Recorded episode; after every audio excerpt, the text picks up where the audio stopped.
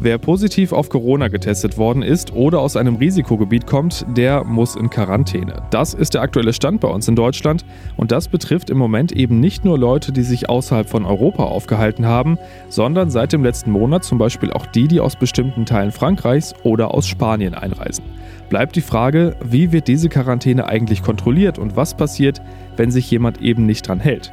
Da sprechen wir gleich drüber hier im Aufwacher.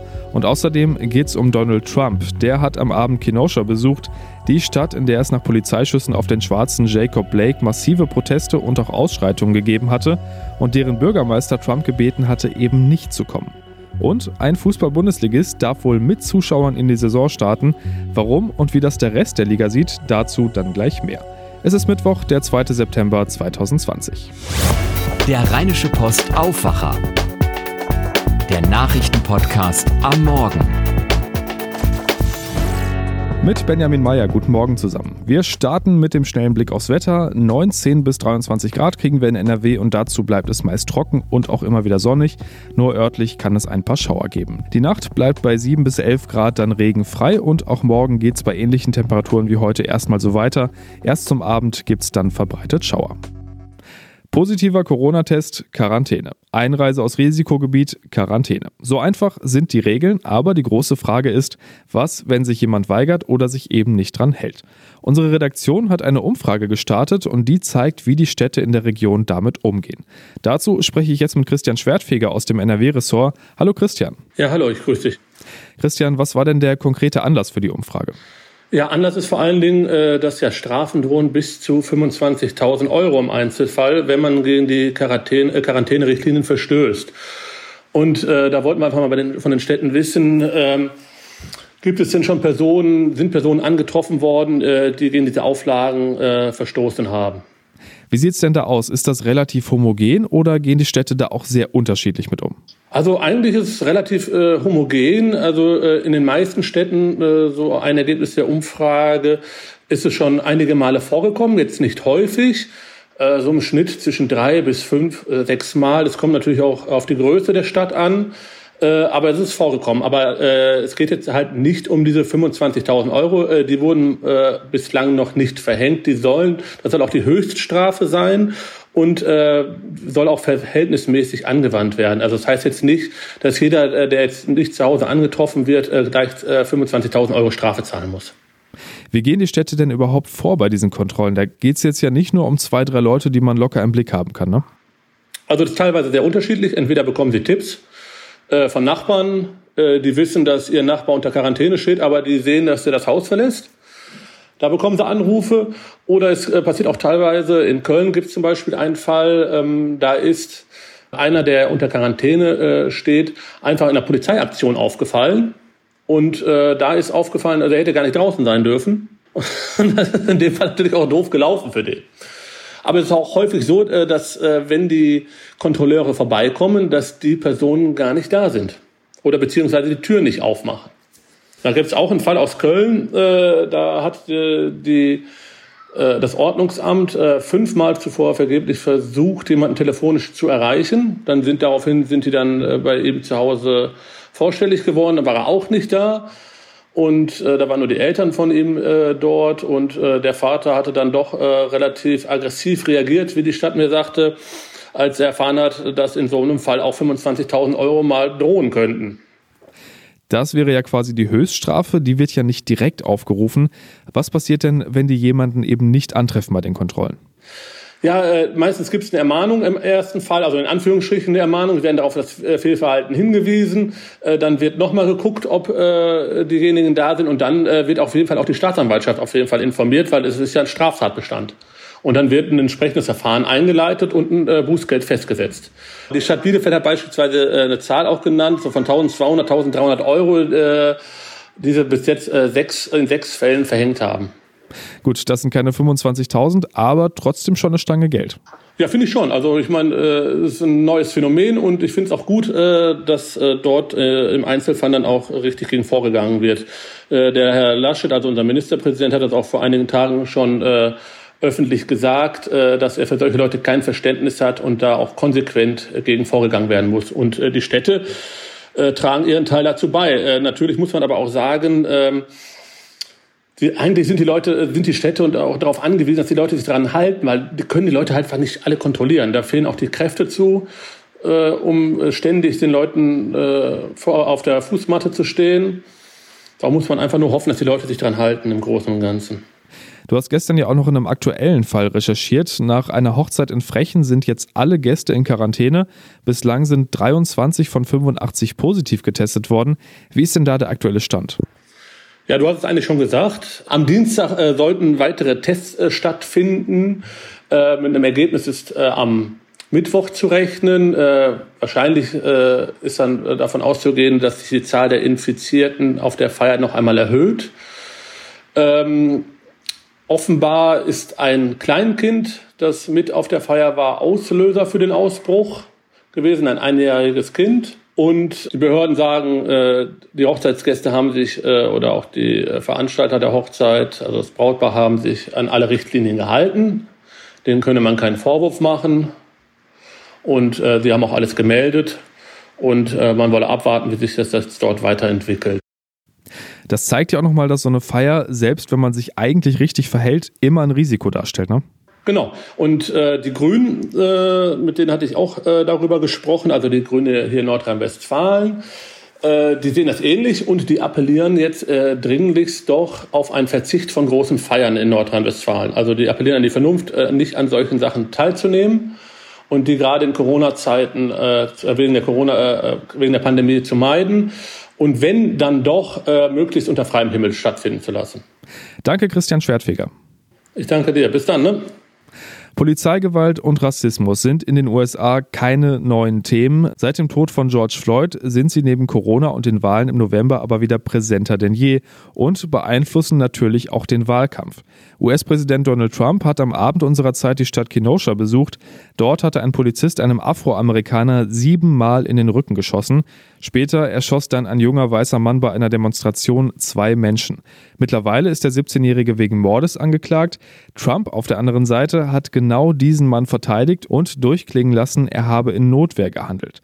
Jetzt war Donald Trump, wie gesagt, zu Besuch in Kenosha, obwohl der Bürgermeister und der Gouverneur ihn gebeten hatten, genau das nicht zu tun.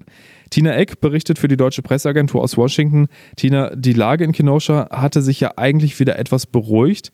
Hat der ja unerwünschte Besuch von Trump die Spannungen wieder verschärft? Äh, nicht unmittelbar. Es äh, schien friedlich zu bleiben. Äh, die Leute standen am Straßenrand und schwenkten Schilder. Einige hatten Black Lives Matter Poster, andere fuchtelten mit Trump-Pence-Plakaten herum. Trump hatte verkündet, dass das prompte Eingreifen der Nationalgarde, die aber vom Gouverneur angeordnet worden war, jedenfalls, dass das Eingreifen der Nationalgarde die Ausschreitungen gestoppt hätte. Andernfalls läge die Stadt jetzt in Schutt und Asche, unkte Trump und bezeichnete den Bürgermeister der Stadt als dummes, hilfloses Weichei.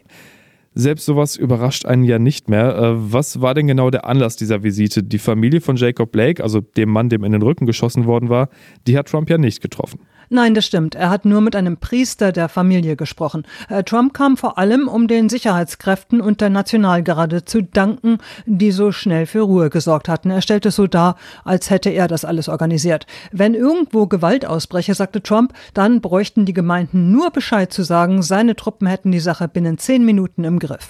Man kann schon ziemlich deutlich sagen, dass Trump aus den Unruhen Wahlkampfkapital schlagen will, oder? Danach sieht es aus. Äh, Trump beschreibt Demonstranten und Demokraten gleichermaßen als Linksradikale, die die Polizei abschaffen würden und das ganze Land in Trümmer legen würden. These are anarchists, these are agitators. Das sind alles Anarchisten und Randalierer und dazu die Lügenpresse, die solche Leute als friedliche Demonstranten darstellt, klagte Trump. Er macht definitiv Stimmung, denn je mehr die Hütte brennt, umso mehr kann er sich als großer Ordnungshüter aufspielen. Und daraus will er Kapital schlagen. Da muss man, glaube ich, nicht mehr viel zu sagen. Vielen Dank, Tina Eck in Washington.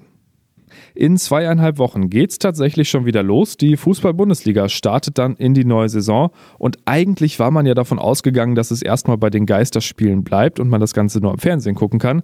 Jetzt sieht es aber so aus, als ob das zumindest nicht überall so sein wird. RB Leipzig darf nach aktuellem Stand vor mehreren tausend Zuschauern in die neue Saison der Fußball-Bundesliga starten. Nach dpa-Informationen werden zum Spiel gegen Mainz 05 am 20. September etwa 8400 Zuschauer zugelassen. Das würde bedeuten, jeder fünfte fünfte Platz wäre besetzt. Thomas Bremser berichtet für die Deutsche Presseagentur. Thomas, es hieß doch erst zum Saisonstart können keine Zuschauer ins Stadion. Warum jetzt doch? Ja, weil solche Dinge in der Hand der örtlichen Gesundheitsämter liegen und wenn die vom Hygienekonzept überzeugt sind, dann können sie grünes Licht geben.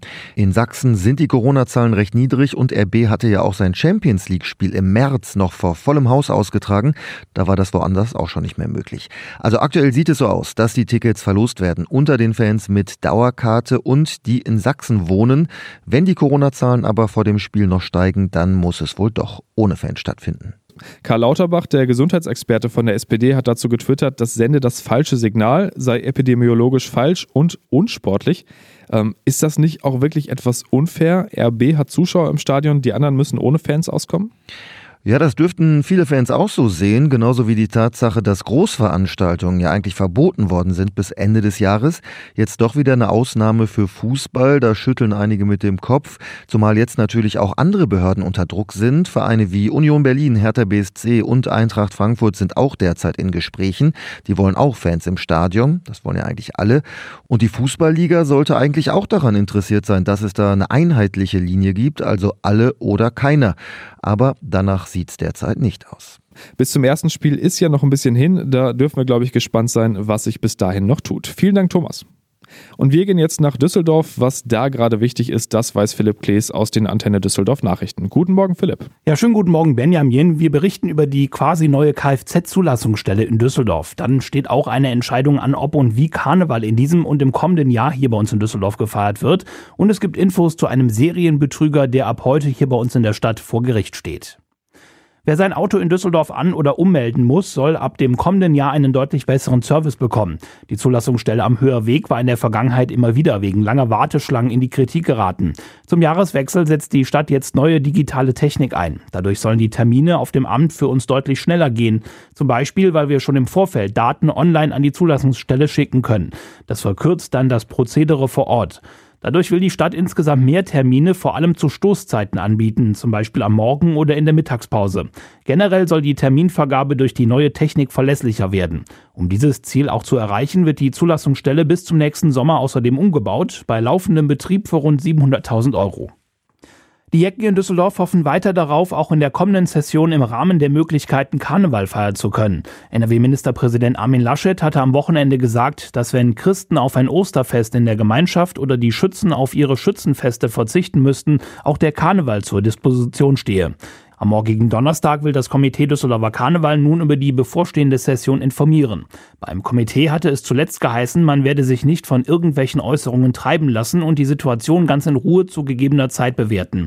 Diese scheint nun gekommen zu sein. Heute soll es eine Vorstandssitzung geben. Morgen Mittag will das CC dann informieren, ob und wenn ja, in welcher Form Karneval stattfinden soll.